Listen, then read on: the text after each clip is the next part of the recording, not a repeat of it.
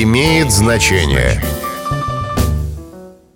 Здравствуйте, с вами Михаил Кожухов. Между молотом и наковальней. Наковальня и молот – главные орудия кузнеца. Кажется настоящим чудом, что от ударов молота на поверхности наковальни легко плющится кусок раскаленного железа, превращаясь в что-то полезное.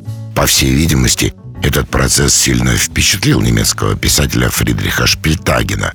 Один из своих романов он так и назвал «Между молотом и наковальней».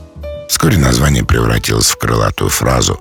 Она означает «тяжелое положение», когда опасность угрожает с разных сторон. С вами был Михаил Кожухов. До встречи. Имеет значение.